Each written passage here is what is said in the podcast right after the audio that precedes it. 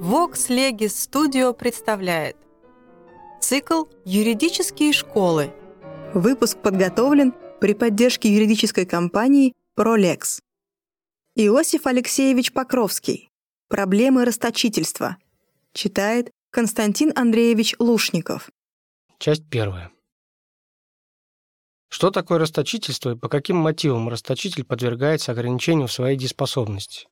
Вот один из тех вопросов, по отношению к которым современный цивилист не может не чувствовать себя в долгу. Если мы пересмотрим небогатую, относящуюся сюда литературу, если мы вчитаемся в мотивы к новейшим кодексам и законопроектам, нас неизбежно охватит чувство глубокой неудовлетворенности. С одной стороны, мы найдем здесь своеобразный амбарад рюшес, как бы даже обилие соображений в пользу ограничения расточителей, но с другой стороны, все эти соображения при более внимательном отношении к ним и при последовательном проведении их приводят лишь к взаимному самоуничтожению. И нельзя отделаться от ощущения, что в нашем столь старом институте опеки по поводу расточительства мы все еще бродим в потемках и теряемся в противоречиях. Вопрос о теоретическом основании для ограничения расточителя приобретает особенное значение в настоящий момент еще ввиду следующего обстоятельства. Как известно, в последнее время в области гражданского права делается заметным течение, стремящееся заменить понятие субъективного права понятием объективной правовой цели или понятием социальной функции. Субъекты прав начинают изображать лишь как простого управителя имуществом, предназначенным служить известным разумным, то есть одобряемым законом целям общежития. И вот для этого воззрения институт опеки над расточителем может казаться чрезвычайно сильным подтверждением. Раз субъект начинает тратить свое имущество неразумно, то есть на цели правопорядком неодобряемые, он заменяется другим управителем, опекуном, который и будет действовать в духе для общества желанным. В такой связи вопрос о расточительстве, естественно, приобретает огромный теоретический интерес, выходящий далеко за пределы самого расточительства как такового. Вместе с тем, внимательный пересмотр этого вопроса делается сугубой необходимостью, но осуществление этого пересмотра во всем его научном объеме представляет, конечно, дело очень сложное. Здесь же нам хотелось бы подойти к этому вопросу лишь столько, что отмечено чисто теоретической стороны. Мы не будем касаться вопроса о том, что такое расточительство как поведение, какими признаками оно определяется и так далее. Известно, что ни законодательство, ни теория до сих пор не установили со всей необходимой точностью этого понятия, что оно представляет до сих пор некоторый юридический X, мы возьмем этот x так, как он есть, будем предполагать его за величину известную и обратим наше внимание только на вторую половину проблемы, именно на вопрос о том, почему этот x привлекает к себе внимание законодателя и почему он навлекает на расточителя ограничения. Часть вторая. Прежде всего, нужно напомнить, что опека по поводу расточительства – институт далеко не общепризнанный и не бесспорный. Английское право его не знает вовсе.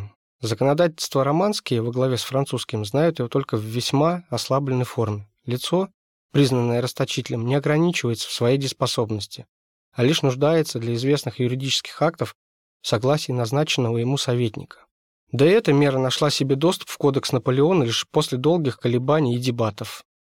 Но если мы возьмем и те законодательства, которые знают опеку над расточителем, мы увидим, что они понимают ее далеко не одинаково и смотрят на нее под разным углом зрения. Оставим в стороне во многих отношениях невыясненную эволюцию нашего института в римском праве и ограничимся общим обзором только законодательств новейших. Среди этих последних мы можем подметить два слоя, проникнутых различным духом. Слой старейший и слой более новый. К первому старейшему слою принадлежит прежде всего прусское земское уложение. По определению этого последнего, расточителем являются те, которые неразумными и бесполезными тратами или нерадивыми упущениями значительно уменьшают свое имущество или обременяют себя долгами. Как видим, расточительство характеризуется здесь просто как некоторое неразумное хозяйствование, которое ведет к значительному уменьшению имущества и которое само по себе представляется для государства нежелательным. К тому же слою относится и наше действующее право, нормы которого о расточительстве восходят также к концу XVIII века. Учреждение о губерниях, 1775 год. Статья 149 Устава о предупреждении и пресечении преступлений, том 14 свода законов, дает общий тон. Особенную обязанность полиции составляет наблюдение. дабы узаконения об ограничении роскоши везде соблюдаемы были. Статья 150 продолжает. В предупреждении роскоши безмерной и разорительной, в обуздании излишества, распутства и мотовства могут быть учреждаемы опеки над имениями расточителей. Статья 314 Общего учреждения губернского. Том 2 свода законов говорит. Одна из важнейших обязанностей губернаторов есть стараться о сохранении всеми зависящими от них средствами добрых нравов между жителями веренных им губерний, надзирая через местные подведомственные им начальства, за точным исполнением действующих постановлений о предупреждении и пресечении не только преступлений, но и мотовства, распутства, запрещенных игр и всего, что может возбуждать порочным склонностям и привычкам и даже усиливать их в народе. Таким образом, в основе наших норм о расточительстве лежит та же идея государственного интереса, с тем только, пожалуй, отличием, что если прусское уложение на первый план выдвигает экономическую сторону расточительства, то наше русское право обращает главное внимание на сторону моральную. Но как для прусского уложения, так и для нашего закона имеет значение расточительство само по себе, как некоторое особое социальное зло, борьба с которым составляет одну из государственных задач. Охрана некоторого общего социального блага, а не тех или других конкретных лиц. Такова общая идея, общая цель ограничений, налагаемых на расточителя. Иной мотив начинает звучать в законодательствах новейшего слоя. К идее расточительства присоединяется идея опасности нищеты для самого расточителя или для его семьи. Так, согласно параграфа 273 австрийского уложения, расточителем должен быть признан тот, относительно которого будет установлено, что он своим неразумным хозяйничанием ведет себя или свою семью к нищете. Ту же мысль мы находим в параграфе 6 уложения германского и в параграфе 370 швейцарского. Такова же, наконец, позиция нашего русского проекта. Статья 7. Лица совершеннолетние могут быть объявлены судом недееспособными, когда их расточительность угрожает повергнуть их самих или их семейство в бедственное положение. Возможность бедственного положения для самого расточителя или его семьи во всех приведенных законодательствах играет роль не просто общего мотива, а гораздо более того, роль непременного признака самого понятия расточительства, роль условия, при наличности которого только и может быть поставлен вопрос о взятии расточительства под опеку. Когда в комиссии для пересмотра первого проекта германского уложения было внесено предложение вычеркнуть указание на этот признак и остаться при простом общем понятии «фершвиндук» – трата, это предложение было комиссией отвергнуто, как слишком далеко идущее вторжение в личную свободу. Цель ограничения расточителя, говорит Планк, является защита этого последнего против его самого и защита его семьи. Следствие этого оно может иметь место лишь в том случае, если расточитель своим расточительством ведет себя и свою семью к нищете. Конец цитаты. Равным образом и в объяснениях к нашему проекту говорится, не всякая расточительность влечет за собой необходимость общественного правительственного контроля в виде учреждения опеки. Такому контролю может подлежать лишь такая расточительность, которая угрожает важным вредом для имущественных интересов самого расточителя или его семьи. Основанием к лишению расточителя правоспособности и учреждению над ним опеки является такой образ действия расточителя в сфере гражданских отношений, который угрожает повергнуть его самого или его семейство в бедственное положение. Конец цитаты. Таким образом, уже не расточительство само по себе вызывает вмешательство государства, а расточительство, обуславливающее возможность бедственного положения для самого расточителя или его семьи. Не просто X, а X плюс N.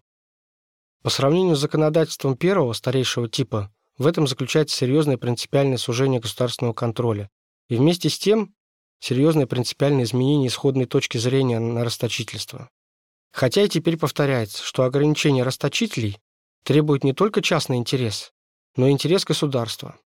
Однако очевидно, что этот последний интерес стоит уже далеко позади первого и не играет основной определяющей роли. Это видно уже из того, что пока расточительство не угрожает бедственным положением самому расточителю или его семье, вопрос о наложении опеки не может быть поднят. Неизбежность бедственного положения является таким образом моментом юридически существенным, конституирующим. Согласно мотивам к германскому гражданскому уложению, вмешательство государства требует равная забота об общественном и личном благе. Объяснение к нашему проекту положение общее. Цитата. Этим вмешательством очень часто могут быть ограждены интересы не только самого расточителя и его семейства, но интересы обширного круга лиц, с ним соприкасающихся. Чем обширнее экономическая деятельность расточителя, тем необходимее вмешательство государства. Конец цитаты. В объяснении к статье 45 первого проекта наследственного права говорится, цитата, «При объявлении лица расточителем преследуется троякая цель. Во-первых, имеется в виду чисто полицейская цель – охранить общество от безнравственного примера, каким является беспутство расточителя. Во-вторых, имеется в виду охранить интерес самого расточителя, сохранив ему его же имущество для безбедной жизни. Наконец, в-третьих, охраняются интересы лиц, близких расточителю. Конец цитаты. Часть третья. Таковы факты. В какой же мере они подтверждают мысль о том, что в институте опеки по поводу расточительства сказывается представление о субъекте, как о простом управителе имущества, обязанном действовать сообразно общепризнанным целям? Предыдущее обозрение показало, что если о таком представлении может быть речь, то лишь по отношению к законодательствам старейшего слоя, прусскому земскому уложению, уже не действующему, и нашему русскому праву, еще пока действующему. Но нормы обеих правовых систем относятся еще к эпохе так называемого полицейского государства. Присущий этому полицейскому государству дух всесторонней опеки над обществом и отдельными лицами ярко выражен в приведенных статьях нашего устава о предупреждении и пресечении преступлений и учреждений губернского, в силу которых забота о добрых нравах жителей составляет одну из важнейших обязанностей полиции. Преследование неразумных и бесполезных трат, а также нерадивых упущений в хозяйстве, которое имеет в виду прусское земское уложение, также соответствует общему духу этого кодекса, который даже пользование правом возводил в обязанность. Известно любопытное в этом отношении положение его, которое обязывало всякого земледельца обрабатывать свои поля в интересах удовлетворения общей нужды, под угрозой принудительных мер со стороны органов власти, вплоть до принудительного отчуждения в другие руки. Отмеченный диктом 1811 года. Думается, что в этом последнем положении идея Дюги о праве собственности, как о некоторой социальной функции, нашла себе наиболее яркое выражение. Таким образом, мысль о субъекте прав, как о простом управителе имуществом в интересах государства, есть лишь возвращение к идеям полицейского государства и общей полицейской опеки над гражданами. Но, казалось бы, мы уже пережили эту стадию, и возражать против этих идей значит ломиться в открытую дверь. Цитата. Трудно согласиться, справедливо говорил Шершеневич, с тем соображением, что правительство всегда является опекуном над взрослыми гражданами и по мотивам чисто нравственным должно удерживать их от разорения. Такая опека не согласуется с современным общественным строем, лежит вне фактической возможности и противоречит той свободе распоряжения, которая составляет основное начало гражданского права. Конец цитаты. Во всяком случае, мы видели, что законодательство новейшего слоя эту мысль решительно отвергли, как некоторое слишком далеко идущее вторжение в сферу индивидуальной свободы. Если опека над расточителем сохраняется, то не в интересах того или иного экономического или морального контроля над целями, а в интересах охраны известных частных лиц, самого расточителя и его близких. Не расточительство само по себе привлекает внимание государства, а угроза этим частным интересам. Часть четвертая. Однако далеко нельзя сказать, чтобы, сделав этот важный шаг, законодательство новейшие заняли вполне ясную позицию. Если мотивом для ограничения расточителей и учреждений над ним опеки является желание государства оградить расточителя и его семью от неизбежной нищеты, то не вправе ли обвиняемый в расточительстве сказать «Вы идете гораздо дальше того, чем это с вашей же точки зрения нужно». Если для вас важно только то, чтобы ни я, ни моя семья не оказались в нищете, то вы вправе заботиться о сохранении только того, что необходимо нам для содержания. Определите поэтому ту сумму, которая по обычной оценке для этого нужна. Наложите на нее запрещение, как вы это делаете в других аналогичных случаях, а во всем остальном оставьте меня в покое. Пусть даже ваша заботливость обо мне и моей семье будет простираться так далеко, чтобы обеспечить нам не только объективно возможное существование, но и существование сообразно происхождению, званию, положению занимаемому в обществе, условиям жизни и тому подобное. Все равно всегда может оказаться, что за вычетом всего этого в моем имуществе останется еще известная сумма, изъять которую из моих рук вы не имеете никаких оснований. Да, наконец, если бы даже оказалось необходимым взять у меня все, берите, назначайте опеку к этому нынешнему имуществу, но связать мне самому руки, лишить меня дееспособности, поставить меня под опеку вы не имеете права. Вот что может сказать расточитель, и современным законодательством поистине возразить на это нечего. Если действительно только желание оградить расточителя и его семью от нищеты пусть еще сверх того желания обеспечить государство от лишних, возможных в будущем, презреваемых, является основной идеей мероприятий по адресу расточителя, тогда, несомненно, лишение дееспособности и опека даже французский советник бьют далеко через цель и представляют ограничения, ничем не оправдываемые. Тем более с этой точки зрения не имеет под собой оснований лишения расточителя завещательной способности. И мы знаем, что вопрос об этом является чрезвычайно спорным. Неясность теоретического основания приводит к тому, что часто этот вопрос решается в зависимости от тех или иных случайностей. В то время как законодательство романские, новое швейцарское уложение и даже наше действующее право не ограничивают завещательной свободы расточителя вовсе. Право прусское и австрийское разрешает ему завещание относительно половины наследства. А уложение германское и наш русский проект в окончательной редакции объявляет завещания расточителей недействительными. Но при этом любопытно, что оба проекта германского уложения стояли на противоположной точке зрения, и запрещение завещаний было установлено только Бундесратом. В нашей комиссии этот вопрос также имел длинную историю, полную колебаний. В проекте первой редакции результатом этих колебаний явилась компромиссная статья 45 наследственного права, которая гласила «Завещание расточителя действительно лишь в том случае, если после него не осталось ни супруги, ни родственников первых двух разрядов, Однако при пересмотре этого правила во второй раз оно вызвало новые дебаты. Причем комиссия разбилась на два лагеря. Один из них не находил вовсе никаких оснований для ограничения расточителей в этом отношении, а другой требовал полного лишения завещательной способности. В результате большинством трех против двух было принято это последнее решение. Едва ли нужно говорить, что с указанной точки зрения на расточительство это новое ограничение дееспособности лишено всякого смысла. Забота о судьбе самого расточителя с его смертью отпадает, а интересы близких семейных лиц достаточно ограждены институтом обязательной доли, принятой как в выложении германском, так и в нашем проекте. Часть пятая. Но и это еще не все, что мог бы возразить расточитель государству, готовящемуся наложить на него смирительную рубашку опеки. Он бы мог сказать, почему именно на мне остановилось ваше внимание, почему именно меня и мою семью вы хотите обеспечить от нищеты и от возможности голодной смерти. Посмотрите вокруг, и вы увидите, что при нашем нынешнем строе экономических отношений такая возможность нищеты в конце концов может грозить всем и каждому. Почему же именно на мне концентрируется ваша заботливость, имеющая столь очевидный и одиозный характер? Ясно, что государство, готовящееся лишить расточителя дееспособности, должно указать, что в чем-то расточитель отличается от всех других, что есть в нем какой-то дефект, который не дает возможности применить к нему общие правила «живи на свой риск». И действительно, мысль о некотором психическом дефекте в самой личности расточителя при всех обсуждениях нашего вопроса не сходит со сцены, хотя часто и оттирается на задний план. Так, например, только что упомянутое большинство нашей комиссии, требовавшее лишения расточителя завещательной свободы, мотивировало свое мнение следующим образом. Бесспорно, нет оснований считать всякое лицо, объявленное расточителем, психически ненормальным, Хотя и не следует забывать, что нередко расточительность является предвестником душевной болезни. Но всякий расточитель несомненным образом доказал полную свою неспособность распоряжаться своими делами. Можно оставить неразрешенным вопрос, является ли расточительность дефектом разума или дефектом воли, но едва ли можно предполагать, что этот дефект не отразится на завещании расточителя. Равным образом и в германской комиссии по тому же поводу делалось указание на слабость характера.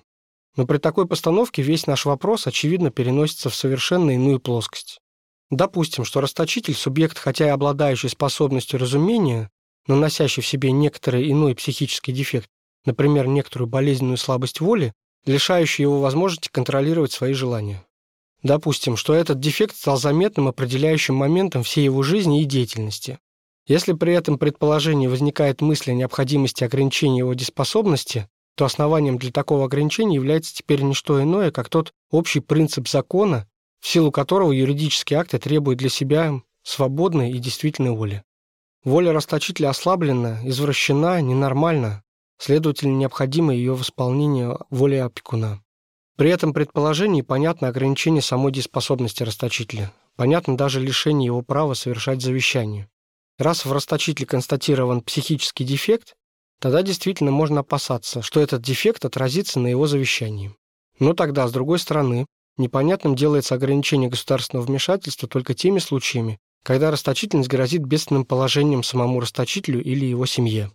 Если указанный психический дефект может быть надлежащим образом констатирован, тогда непонятно, почему нужно ждать, чтобы результаты этого дефекта дошли до порога обеднения и нищеты. Ведь не ждут же этого при наличности безумия или слабоумия. Если в основе института опеки по поводу расточительства лежит идея психического дефекта, если, пользуясь римским выражением, расточитель подвергается ограничению эксемпла фуриоси, тогда, очевидно, и сам критерий расточительства должен измениться. Оно может быть признано при наличности расточения не только капитала, но и доходов. Дефект психики остается дефектом независимо от того, в какой стадии уменьшения находится имущество. С этой точки зрения меняется, далее, сама постановка судебного исследования о наличности расточительной наклонности. Говоря кратко, вопрос переносится из плоскости экономической в плоскость психиатрическую. И само расточительство приобретает характер простого симптома, внешнего показателя внутреннего психического состояния исследуемого. Наконец, с этой точки зрения может возникнуть вопрос о самой необходимости каких-либо особых норм о расточительстве. При обсуждении проекта «Код Цивиль» некоторыми из участников этого обсуждения высказывалась мысль о том, что при наличности нормы об ограничении дееспособности вследствие наличности душевной болезни особая норма о расточительстве является излишней. Как род душевной болезни, расточительство дает основания для применения этих норм, в частности для применения нынешней статьи 499 Код Цивиль.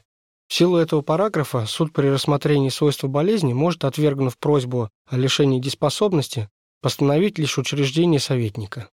Совещание, однако, признало, что более осторожным будет создание особого параграфа о расточительстве.